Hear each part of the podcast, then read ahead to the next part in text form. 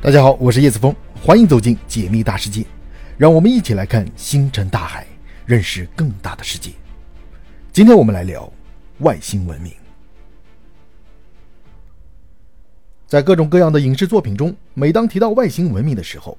基本上这些外星文明的科技都是要比人类文明强大的。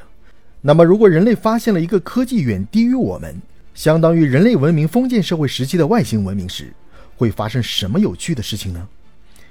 外星文明比人类的科技水平还要低，这似乎是一件没有可能的事情，因为想要进行星际旅行，必须拥有很高的科技水平才行。就算以人类现在的科技条件来看，想要进行长时间、远距离的星际旅行都是不可能的事情。因此，想要在遥远的宇宙中寻找到其他的文明，并与之接触，必须需要相应的科技水平才行。在人类没有足够科技水平的情况下，遇到的外星文明科技肯定要远超我们，这就是为什么在各种科幻电影中，基本上都是外星文明来侵略我们。可是两个文明相遇，真的就只会发生战争吗？其实我们换个角度思考就能知道。现在我们就假设人类在太阳系的某一颗行星上发现了一个科技远低于我们的文明，人类文明会对他们做什么事情呢？根据目前的研究和探索来看，在太阳系中并不存在其他文明。甚至连一个存在生命的行星都没有发现。其实不只是太阳系，在人类可以探索的宇宙范围内都没有发现其他生命星球的存在，更别提是外星文明了。不过从生物演化的角度来看，外星生命和外星文明的存在似乎又是必然的，因为人类认为地球生物的诞生只是一个偶然，而宇宙这么大，肯定还会有很多其他星球也符合生命诞生的条件，从而孕育出生命。不过，我们现在要讨论的是，把地球和那些高科技的外星文明科技互换，让地球处于科技更发达的一方，来判断一下会发生什么事情。这样，我们可能就更清楚应不应该主动和宇宙中的外星文明接触了。首先，并不是所有的行星都是有可能诞生出生命的。从现在来看，我们的目光应该放在太阳系的四颗类地行星上。首先，水星被我们先排除在外，因为它距离太阳过近了。昼夜温差太大，环境十分的恶劣。其次，金星也需要被我们排除。虽然这个星球和地球很像，但是它星球表面的温室效应已经达到了无法挽回的地步，环境十分的恶劣，同样不适合生命居住。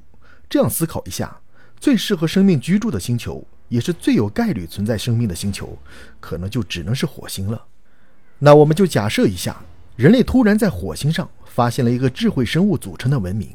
只不过这个文明的科技水平相对较低，还处于封建社会，并没有发展出相应的科技。人类在遇到这个文明的时候会做些什么呢？首先，这绝对是整个人类文明的一件大事，也会直接影响我们对宇宙的认知和看法。其次，就是人类文明绝对不会主动去接触这个外星文明，而是会暗中观察和研究这个外星文明的文化。并且在火星上发射超多的卫星，直接对这个文明进行监控。在确定没有危险或是有绝对的把握之前，人类肯定不会主动去接触这个文明，因为科技发展的速度是很快的，还存在着科技爆炸的可能。在很短的时间内，科学技术就有可能发生巨大的突破。只需要看看早期的殖民者是怎么对待原住民的，我们应该也能推断出来，这些外星文明在未来会遭遇什么。人类绝对会掌控这个外星文明，甚至可能会以强大的武力进行压制，对这个文明进行掌控和研究。我们不可能和他们平等相处，因为科技不对等，他们本身也就没有话语权。现在地球上的人类文明还充满了战争和冲突呢，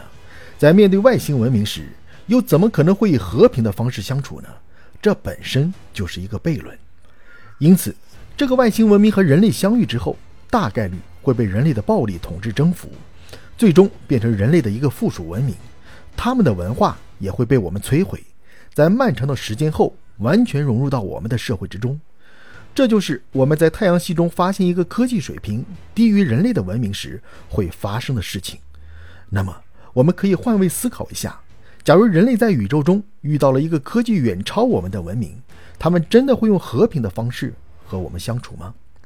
因此，努力发展科学技术，避免和外星文明主动接触，才是现在的人类文明应该做的事情。